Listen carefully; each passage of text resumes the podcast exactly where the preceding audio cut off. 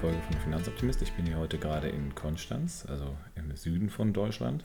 Und äh, ich habe mir vorgenommen, mal was wieder über eine Region zu machen. Ich habe diesmal mich in, dagegen entschieden, ein einzelnes Land zu nehmen, sondern ich habe mir mal die Arktis als Region rausgesucht.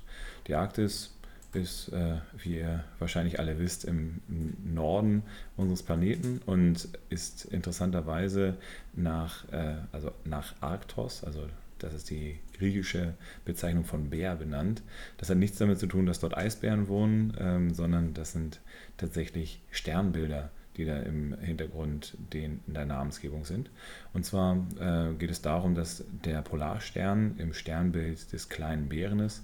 Daher vielleicht so ein kleiner Fun Fact am Rande, dass natürlich äh, in, im Norden dann die Bären wohnen und im Süden die Pinguine.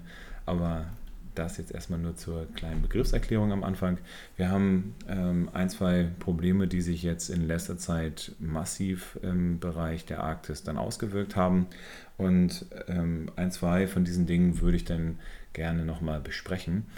Ich habe jetzt äh, im Verlauf der letzten Tage mehrere Sachen zum Thema Kipppunkte bzw. Kippelemente gelesen und gehört. Ähm, auch bei Friday for Future wurde darüber gesprochen, dass es einen Kipppunkt jetzt schon gegeben hat. Was sind überhaupt diese Kipppunkte? Das sind Dinge, die ähm, einen massiven Effekt auf die klimatische Entwicklung der Erde haben können. Das bedeutet, wir haben äh, einen Punkt, an dem irreversibel ein, eine bestimmte Dynamik zerstört wird, der Golfstrom äh, hört auf oder äh, es gibt irgendwelche Dinge, die ähm, besonders gravierend sich auf das Wetter auswirken. Und zwar die identifizierten Kipppunkte sind das Abschmelzen der arktischen Meereise, das Abschmelzen der grönländischen Eisschilde, Abschmelzen der westantarktischen Eisschilde. Ihr merkt schon, überall kommt das Wort Arktis denn vor. Also von daher, wenn wir zu viel Eis dort im Norden verlieren, dann haben wir ein relativ großes Problem. Und ähm, eine Sache haben wir jetzt schon, und zwar die Methan- und Kohlendioxidemissionen aus tauenden Permafrostböden haben wir in einigen nördlichen Regionen jetzt schon erreicht. Ähm, die äh, Luisa von Friday for Future hat es äh, so bezeichnet, dass die Erde sich jetzt langsam gegen uns anfängt zu wehren.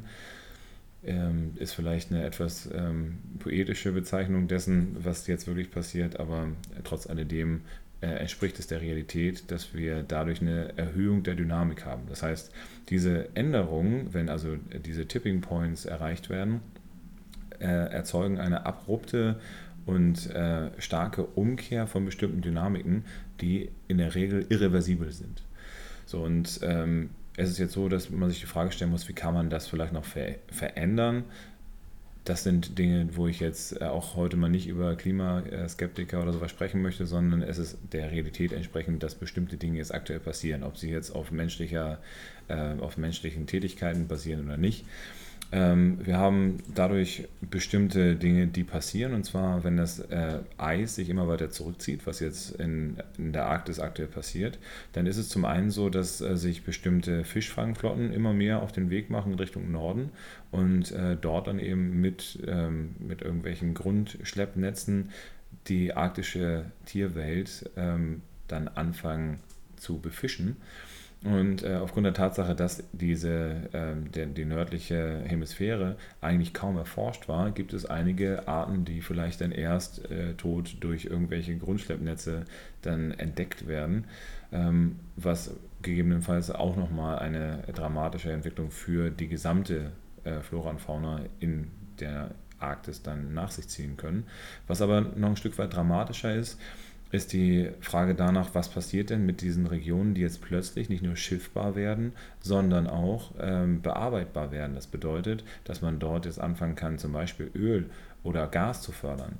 Und das sorgt dafür, dass eben bestimmte Länder bzw. Unternehmungen anfangen zu sagen, dass es doch eine lukrative Situation ist, um sich jetzt schon mal dort zu positionieren und anzufangen, dort zu bohren. Das Problem an der Sache ist, dass in den extremen äh, Rahmenbedingungen, die dort immer noch herrschen, egal ob da jetzt äh, mal ein bisschen Eis getaut wird oder nicht, ähm, bestimmte Techniken nicht so funktionieren, wie sie in wärmeren Regionen funktionieren. Und das führt dazu, dass es eben sehr starke Ausfälle gibt in bestimmten äh, Bereichen.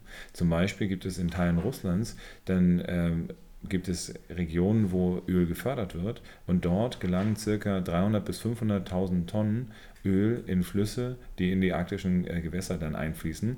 Und wenn man das mal vergleicht mit Deepwater Horizon, die ja damals in äh, großer Eklat gewesen sind im Golf von Mexiko, dort sind einmalig 670.000 Tonnen geflossen. Das bedeutet auch nur marginal mehr als pro Jahr dann in die arktischen äh, in die arktischen Regionen dann eingeleitet wird, weil es schlicht und ergreifend die Unternehmen nicht kümmert, was mit dem, ähm, mit dem Ausschuss dort passiert und trotzdem offenbar immer noch genug gefördert werden kann, dass das einigermaßen lukrativ ist. Aber um mal darüber zu sprechen, was ist denn lukrativ? Wir haben mittlerweile in den regenerativen Energien Möglichkeiten erzeugt, dass wir wirklich global auf 100% regenerative Energien setzen könnten. Jetzt mal alle Dinge außen vor gelassen, von wegen, wo kommen irgendwelche Rohstoffe her oder ähm, was für ein Energieaufwand wird wofür gebraucht, ist es so, dass man aktuell äh, mit Sicherheit sagen kann, dass Energieerzeugung in irgendeiner Weise immer äh, Problematiken mit sich bringt. Nur, wenn ich einen ähm, Betrieb von einem ähm, Solarkraftwerk habe, was umgerechnet ähm, für äh, ein Barrel Öl 5 Dollar Wert erzeugen würde. Das bedeutet, wenn ich, ein, äh, wenn ich eigentlich jetzt aktuell Öl fördere, müsste ich den, das Barrel Öl für unter 5 Euro anbieten müssen, damit es lukrativ ist, damit es ökonomisch Sinn ergibt, mit Öl Stromerzeugung zu machen. Wenn man das weiß und zusätzlich weiß, dass der Preis eben eigentlich sich in ganz anderen Sphären bewegt. Das heißt, äh, wir, wir haben äh, den, den Dollar Öl, der, äh, den, den Preis für ein Barrel Öl ist halt bei weitem höher als diese 5 Dollar. Und es ist auch so, dass man circa 60 bis 100 Dollar braucht, um überhaupt dann äh, einen Barrel fördern zu können. Zumindest die großen wie BP oder wie Shell, die haben halt genau dieses Problem, dass es eben immer teurer wird, das Öl überhaupt zu fördern. Und äh, dementsprechend sind wir faktisch bei äh, einer deutlich teureren Variante, wenn wir uns äh, von, mit Öl befeuern. Und man stellt sich dann langfristig schon auch die Frage, wie es kommen kann, dass so viele, so viele Menschen auf der Erde sich eben in teurere Rohstoffe reinbewegen lassen. Ähm, und ich kann diese Frage eigentlich nur immer mit ähm, einem Verweis auf Lobbyismus und auf ähm, bestimmte äh, Regionen, die dann ein Interesse daran haben, lenken. Ähm, dass dafür aber jetzt angefangen wird, die Arktis auszupumpen und damit auch äh, in Kauf genommen wird, dass weitere äh, Tausende von Liter Öl in diese Gebiete reinläuft, das kann eigentlich nicht unser, äh, unser Ernst sein, um das mal so auf ein bisschen plapsig zu sagen. Von daher ist jedes Investment, was in regenerative Energien reingeht, zum einen etwas, was langfristig auch Bestand haben kann, weil es sich irgendwann einfach nicht mehr lohnen wird, in fossilen Brennstoffen investiert zu sein. Und wenn das passiert, dann wird es dramatische Bewegungen geben ähm, am Ölpreis, am Kohlepreis und damit im Umkehrschluss auch bei RWEs, Shales, BPs und so weiter dieser Erde. Ich möchte da nicht unbedingt gerade drin investiert sein. Ähm, dementsprechend macht also einfach mit, befreit euer Geld und bleibt mir weiter gewogen. Das ist ein kleiner, hoffentlich positiverer Impuls jetzt. Ne? Also regenerative Energien werden immer günstiger. Wir können demnächst das komplett umstellen. Wir müssen jetzt nur alle mit anpacken. Und äh, mir würde es Freude bringen, wenn ihr mit dabei seid und äh, besucht mich gerne auf meiner Facebook-Seite oder auf finanzoptimist.com. Ich äh, freue mich auch auf eure Impulse. Auch wenn ihr äh, bei YouTube mal reinschaut, habt ihr ein paar Videos davon mir. Dementsprechend äh, wünsche ich euch einen sehr, sehr schönen weiteren Sommer und freue mich darauf, wenn ihr mir weiterhin gewogen bleibt, euer Finanzoptimist.